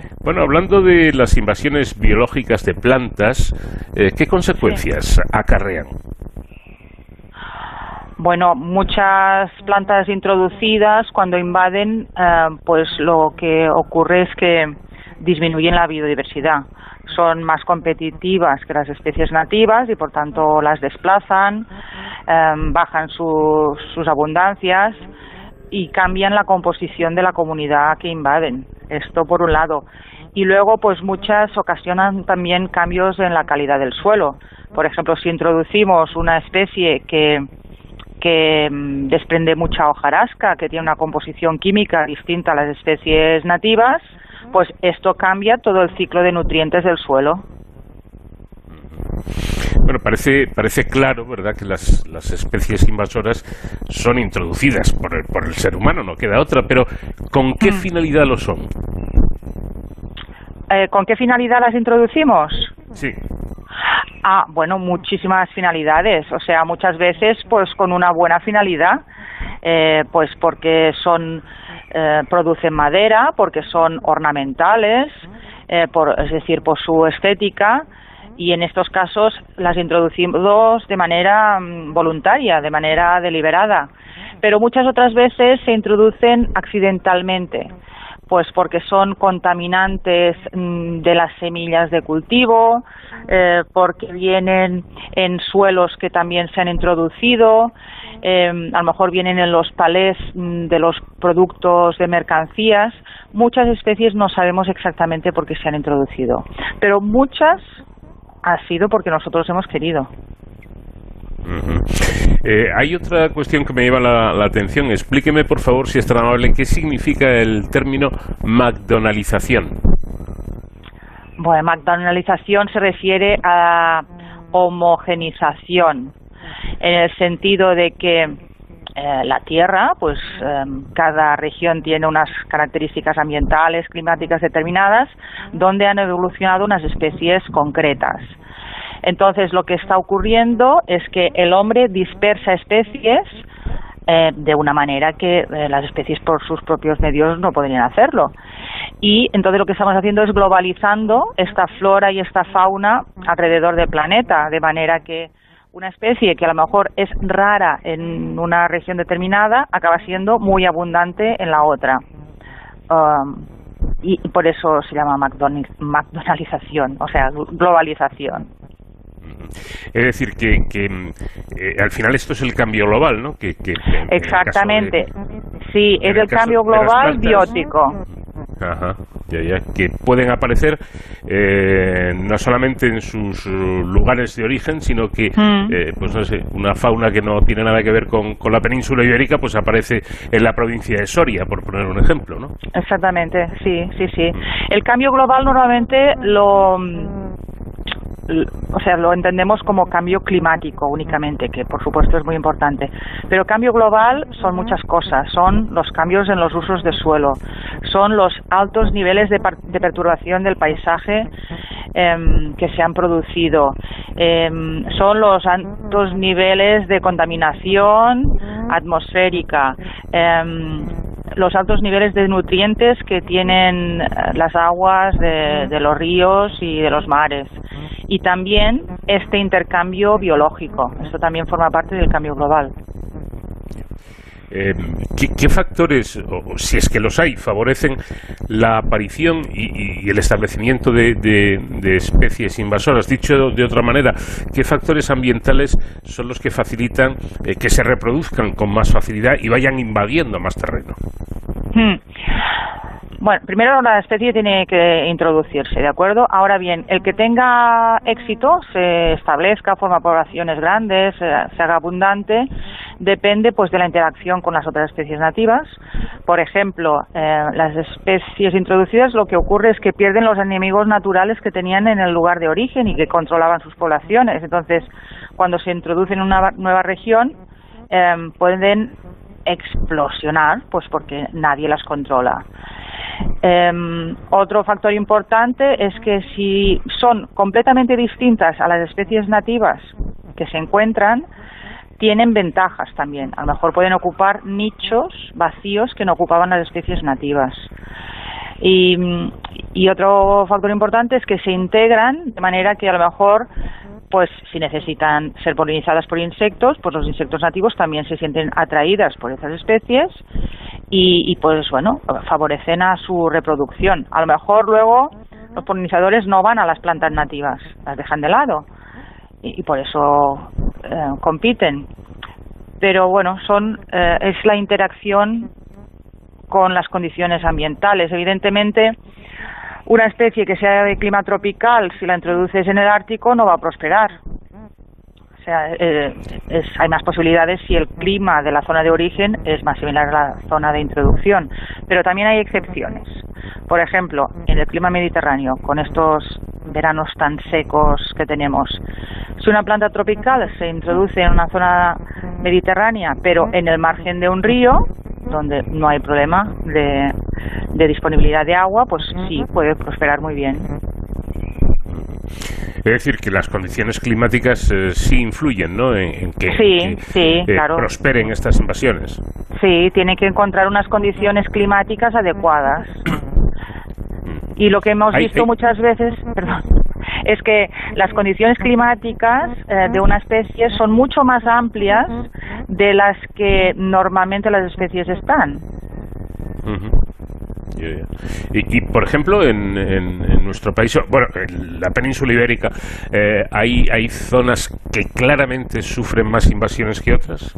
Sí, sí, hay una gran correlación entre la abundancia de especies invasoras y mm, el, el grado de perturbación del territorio. Donde haya más vías de comunicación, donde haya más presión humana, eh, donde haya unas condiciones climáticas más favorables, pues también en el caso de las plantas, pues habrá más plantas invasoras. En las zonas costeras, por ejemplo. Ajá. Me gustaría que nos hablara de lo que ustedes denominan lista verde. ¿Qué es y cuál es su objetivo? La lista verde, de acuerdo. La lista verde es eh, una lista de especies que son exóticas y que eh, hemos estudiado y hemos visto que no tienen potencial invasor, al menos con el conocimiento científico hasta la fecha. Y por tanto, son especies que podemos plantar como ornamentales eh, sin que haya riesgo de invasión. O sea, la, la lista verde también tiene otra, o sea, aparejada otras listas de otras especies ornamentales y que se venden en viveros y que tienen gran capacidad de invasión.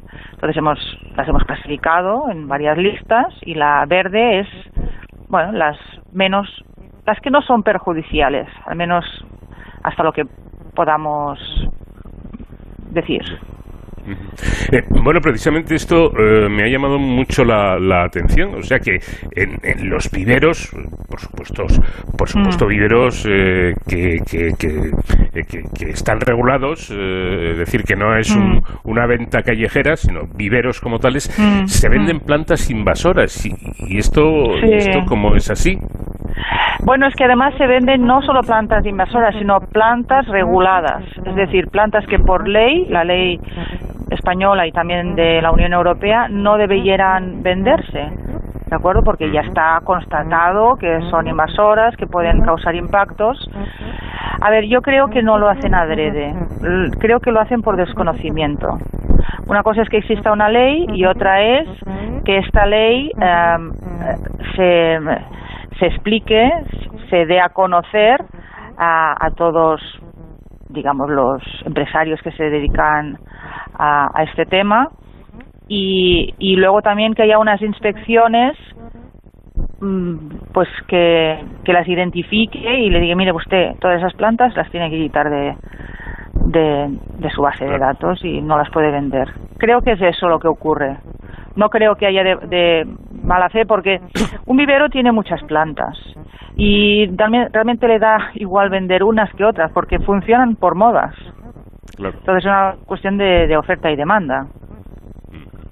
Bueno, quizá, quizá la solución estaría en que las administraciones, las eh, autoridades, puesto que parece ser que esta venta no se produce con mala fe, sino por desconocimiento, pues informaran más y mejor a los empresarios y, les dejaran claro eh, pues qué tipo de plantas no, no, no, se pueden vender legalmente.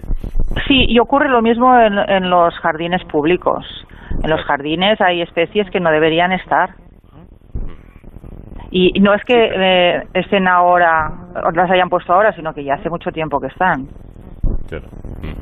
lo, que, lo que usted dice, ¿no? Es eh, el desconocimiento, no hay evidentemente eh, ningún tipo de mala intención, pero se mete la pata precisamente por, por desconocimiento.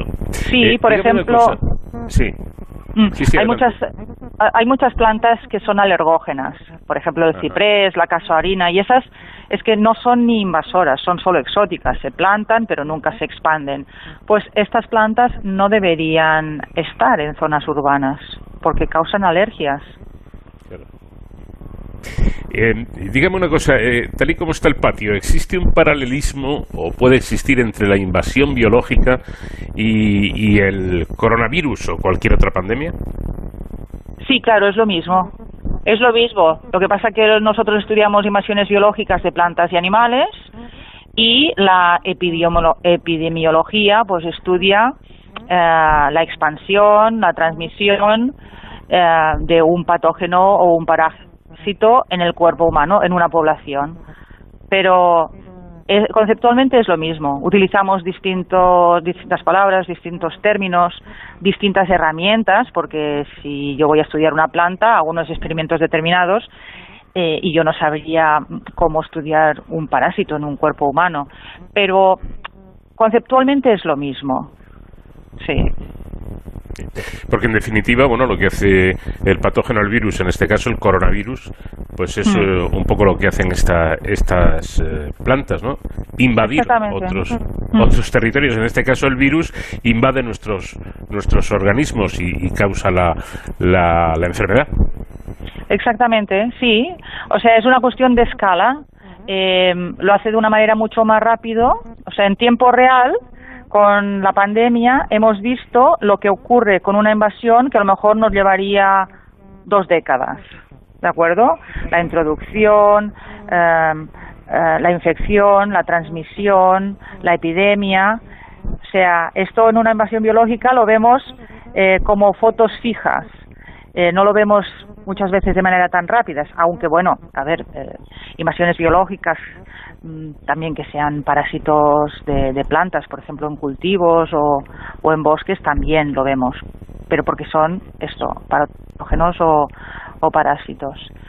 Y, y luego, bueno, utilizamos también, no sé, modelos predictivos de distribución de la especie, pues hay muchos paralelismos en unos casos y otros.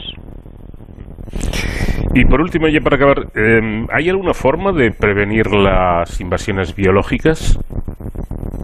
Con más, claro, con más prevención, con más controles, eh, con más controles de todos los productos que, que se comercializan, eh, con más educación, eh, pues, por ejemplo, en cuanto a mascotas o en cuanto a plantas ornamentales, pues Em, pues no comprar aquellas que puedan tener un potencial invasor, em, mejor utilizar plantas nativas. Cuando te canses de tu mascota, pues no la dejes en el campo porque pienses que va a ser buena para ella, pues no.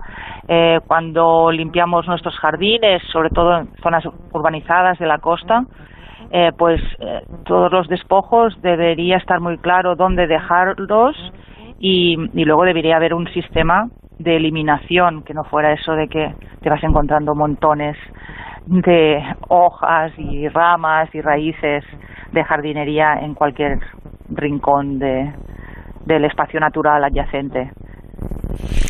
En fin, eh, evitar en la medida de lo posible estas invasiones biológicas que son muy dañinas, como nos está explicando nuestra invitada Monserrat Vila, ecóloga de la Estación Biológica de Doñana. Muchísimas gracias por habernos dedicado estos minutos y sigan ustedes trabajando en esto tan interesante. Muchas gracias.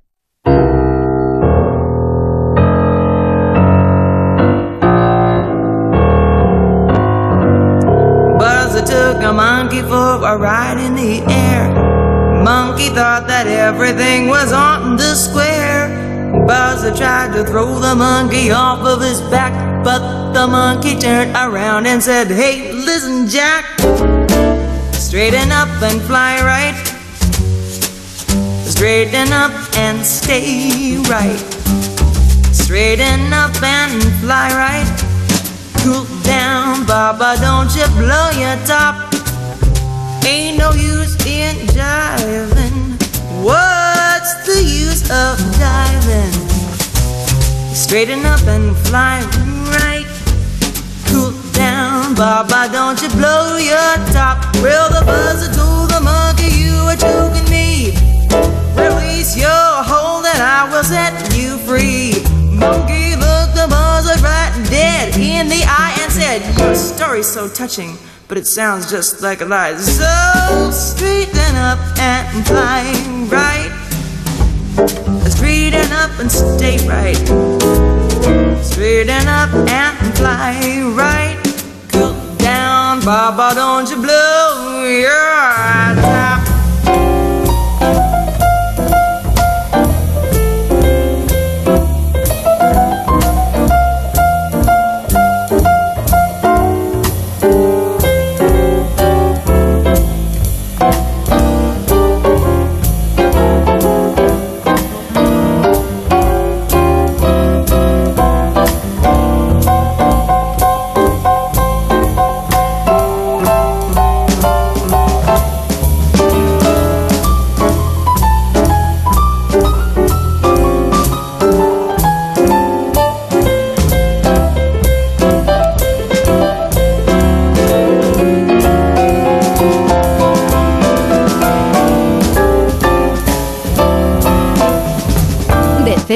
infinito. Onda Cero.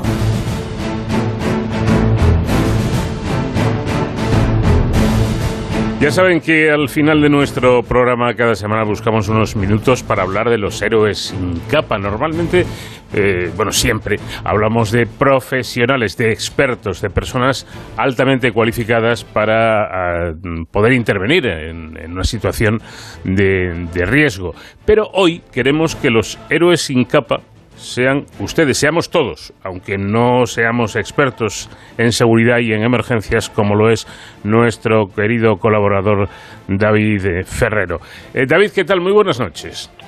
¿Qué tal, Paco? Muy buenas madrugadas. Pues efectivamente, como, como comentas, vamos a ver cómo podemos ser nosotros un poquito héroes sin capa, que, no es fácil, pero podemos hacerlo. Claro, porque em, un accidente del tipo que sea, bien de tráfico, bien un, accidente de, un compañero de trabajo, pues que le ha pasado algo, eh, un infarto que le puede dar a cualquiera eh, o nos puede dar a cualquiera en, en cualquier sitio, eh, un incendio, son mm, cosas muy diferentes, muy distintas, pero creo que el ciudadano de a pie, sin, sin conocimientos previos, eh, tiene que actuar, actuar de alguna manera. Y me estabas explicando fuera de antena que sea el accidente del tipo que sea, lo primero que hay que hacer es aplicar un protocolo que vosotros, los entendidos, denomináis PAS. Efectivamente, Paco, eh, estamos hablando de la conducta PAS, que son las siglas que corresponden a los tres pasos que hay que dar en cualquier tipo de accidente o situación de emergencia en la que un ciudadano se encuentre y que nos puede, nos puede pasar en nuestra vida cotidiana. Seguro que a todos nos viene a la cabeza algún momento en el que, eh, pues como bien decías, un compañero sufre un desvanecimiento o vamos a jugar al fútbol y hay un jugador que, tiene un percance, nos encontramos con un accidente de tráfico. Bueno, pues en todas estas situaciones eh, tenemos que tener eh, muy claro un protocolo, una conducta, la conducta PAS, que nos va a ayudar a saber qué tenemos que hacer, aun fíjate, eh, Paco, sin tener los conocimientos técnicos para realizar una asistencia sanitaria, para apagar un incendio o para cualquier otro tipo de incidente, pero sí que nos va a dar una serie de, pistas sobre cómo debemos eh, actuar. Eh, y claro, nuestros eh, oyentes se estarán preguntando, bueno, ¿y, ¿y esto de la conducta paz qué quiere decir? Bueno, pues vamos a ir desgranando, Paco, si te parece, y vamos a empezar por el principio. Cuando hay una emergencia de este tipo, lo primero que nos sale es ir a ayudar a la persona accidentada, a la víctima, al paciente, en fin, pero quizás esto no sea lo más importante. Lo más importante, como nos dice la conducta PAS, la P de proteger. Antes de, hacer nada, tenemos que proteger la escena. Y cuando hablamos de proteger la escena, para nosotros, los especialistas en seguridad, lo primero que hacemos es autoprotección. Es decir, tenemos que tomar las medidas necesarias para protegernos a nosotros mismos antes de poder ayudar a otra persona. Esto es muy importante porque en un accidente donde hay una, dos o tres víctimas, lo que no queremos es que haya más y sobre todo que la persona que va a ayudar se convierta en una víctima más. Con lo cual tenemos que protegernos a nosotros mismos. Esto, por ejemplo, en un accidente de tráfico, cuando nosotros vemos que se produce este accidente y queremos ayudar, de hecho estamos obligados por ley a intentar ayudar, lo primero que tenemos que hacer es tomar las precauciones personales necesarias para que a nosotros, al ir a asistir a esas víctimas, no nos pase nada. Con lo cual, la primera regla de cualquier intervención es protegerse a sí mismo. Para protegernos, además, hay que analizar lo que está ocurriendo en esa escena. Por ejemplo, una persona que llega a una cocina y ve eh, que, que un familiar suyo se ha desvanecido en el suelo. Entra a asistirla y en ese momento también se desvanece esta persona. Llega el hijo de ambos, abre la puerta de la cocina y ve a los dos padres desplomados en el suelo. Entra a asistirles y también se desploma. Bueno, pues esto es una situación real. Cuando llegaron los bomberos vieron a una familia desplomada eh, y es porque había habido un escape de gas la adrenalina nos hace actuar de una forma eh, muy rápida, pero sin analizar los riesgos que tenemos eh, en el entorno, con lo cual no se tomaron las eh, protecciones, la autoprotección necesaria para analizar por qué esa persona se había caído, ¿no? Con lo cual, muy importante tomar esas precauciones antes de asistir. Y una vez que nosotros estamos protegidos, vamos a ver si la víctima también está protegida. ¿De acuerdo? Eh, él siempre prima la vida por, por encima de cualquier otra lesión, con lo cual si hay una persona eh, y, y hay un accidente de tráfico y el vehículo está ardiendo, lo prioritario será sacar a esa persona del, del vehículo para que, que, no, no, se queme, ¿no? no se produzcan eh, quemaduras. Sin embargo, si el vehículo está bien, quizás lo más conveniente no sería mover a esa persona del vehículo. Con lo cual hay que analizar la escena y esa es la primera parte de proteger, ¿no? Nos tenemos que proteger a nosotros mismos y después a las posibles víctimas. A las víctimas. ¿Y la segunda letra? La segunda letra es la A, que es la de avisar, la de eh, llamar, en este caso a los servicios de emergencia. por supuesto, yo creo que todos conocemos eh, cuál es el teléfono de referencia, el 112, que además funciona en toda Europa eh, y fuera de Europa si marcamos el 112 nos derivará al número homólogo de emergencias, que esto también es bueno que se sepa. Eh, ¿Por qué es importante avisar antes que prestar alguna ayuda? Imaginaros una persona que ha sufrido un paro cardíaco y, si, y yo como ciudadano empiezo la, la reanimación cardiopulmonar, Imaginaros que estoy durante 10, 15 minutos haciendo reanimación cardiopulmonar. Si yo no he llamado a los servicios de emergencia antes de hacer esa, esa ayuda, esa asistencia, puedo estar durante horas, y es que lo aguanto porque es muy duro, eh, haciendo esa asistencia y los servicios de emergencia no, no llegarán nunca porque nadie ha alertado de esa llamada, ¿no? Entonces, por eso es importante, después de proteger la escena, avisar. Hay que saber también cómo realizar esa llamada al 112 eh, y yo creo que Paco que merecerá la pena que en otro programa abordemos cómo realizar esa llamada correctamente para que sea una llamada eficiente y eficaz, pero no pasa nada si es la primera vez que llamamos. El operador del 112 nos guiará y nos pedirá los datos necesarios para activar a los recursos de, emergencia. Y un aspecto muy importante, y es eh, que cuando se produce una situación de emergencia y pues hay varios espectadores no externos, varios ciudadanos que, están viendo lo que ocurre, eh, tendemos a que se haga un, un fenómeno que los expertos llaman la responsabilidad diluida. Es decir, yo me encuentro con otras 20 personas delante de una emergencia y pienso, bueno, como hay tanta gente aquí, seguro que alguien llama al 112. Claro. ¿Qué ocurre? que si todo el mundo piensa eso, Nadie al final llama. la llamada nadie llama y la activación de los recursos de emergencia se pospone. Con lo cual es mejor que haya 20 llamadas al 112 que que no haya ninguna. ¿Cuándo no debemos llamar al 112? Bien, cuando nos eh, cercioramos eh, de que alguien realmente ha llamado o cuando vemos que los servicios de emergencia ya están en el lugar. Si no, siempre hay que llamar al 112. Bueno, hemos protegido, nos hemos protegido a nosotros, a las posibles víctimas, y hemos avisado. Y nos queda la tercera letra, la S. Nos queda la tercera, que es la primera con la que solemos empezar, fíjate, pero tiene que ser la última, que es la de socorrer, la de prestar asistencia a la víctima, que como hemos comentado puede ser de, cualquier índole. Lo más importante a la hora de socorrer es socorrer si se sabe eh, hacer bien. Eh, fíjate, eh, muchas veces eh, cualquier persona, pues por intentar ayudar, podemos empeorar la situación de un paciente, ¿no?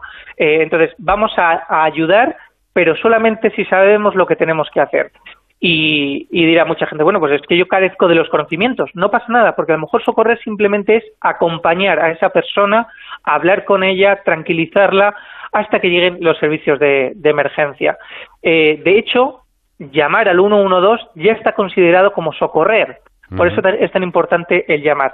Y una cosa mm, que, es, eh, que hay que tener en cuenta aquí, y es que todos eh, estamos obligados a socorrer, aplicar la conducta paz eh, ante cualquier tipo de accidente. Porque Eh, permíteme un inciso, porque esto sí me parece importante. Antes se llamaba el, eh, la denegación de auxilio, que era un delito gravísimo. Eh, digo esto, verán ustedes, porque todo, todo esto de la conducta paz, primero por humanidad, ¿verdad? Pero en segundo lugar, incluso por propio egoísmo. Imaginemos que alguien tiene un, accidente eh, o, ve un, accidente y resulta que va conduciendo y, se ha extralimitado en la, en- la ingesta de alcohol. Y dice, a ver si van a hacer a mí la prueba y me meten el puro.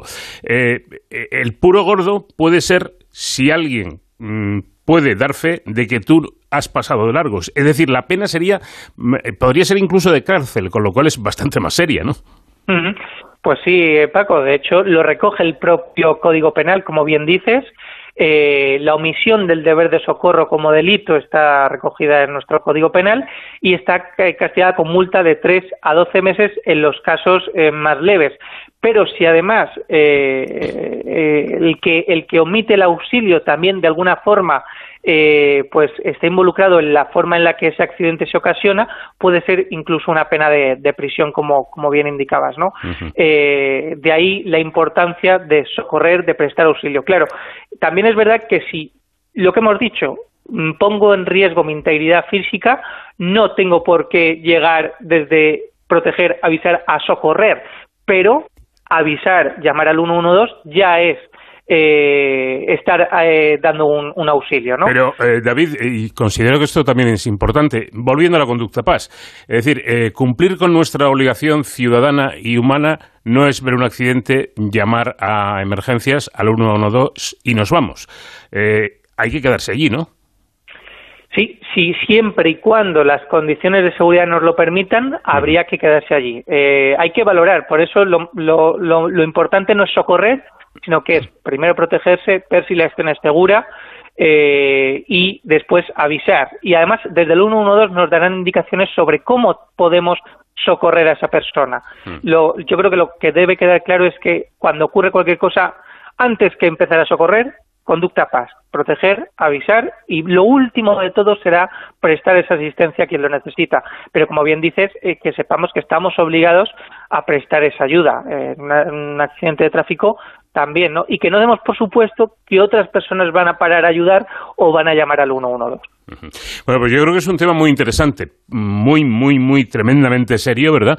Eh, por, como digo, por, pues primero por humanidad, ¿no? Porque se trata de, una persona que, que, ha tenido un accidente y yo creo que cualquiera nos volcaríamos en, ayudarle. Pero por si hay dudas, es que la ley es muy exigente al respeto y podemos meternos en un lío eh, bastante gordo. Así que tengámoslo en cuenta. Yo creo que el, que el asunto merecería la pena, como tú más o menos señalabas hace un momento, que eh, volviéramos a abordarla en otro programa para ampliar un poco esta información. Pues para mí será un placer porque además, como bien comentabas al principio, Paco, esto es una cuestión que nos atañe a todos, ¿no? A toda la sociedad y que aplicando tres sencillos pasos podemos hacer que entre todos vivamos una sociedad cada vez más segura y sobre todo que aun sin tener los conocimientos técnicos para prestar una asistencia sanitaria, como decíamos, o, prestar un auxilio en una situación de inseguridad, pues sepamos cómo tenemos que actuar. Bueno, pues ahora es cuando tienes que decir eso de y hasta la próxima semana protéjanse, ¿no? Eso es lo que toca porque la semana que viene más y mejor, Paco. Gracias, David. Un fuerte abrazo. Un abrazo muy fuerte.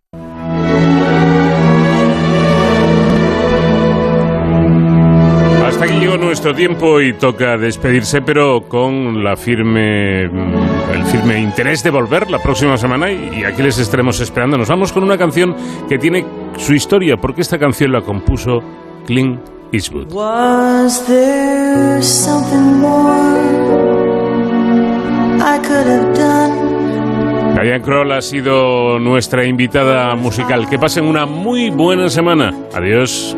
To be the one Where's the life I thought we would share? And should I care?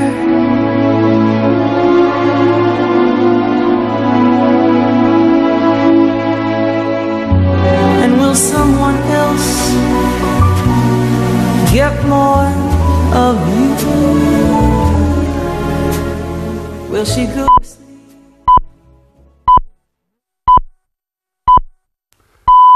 Son las seis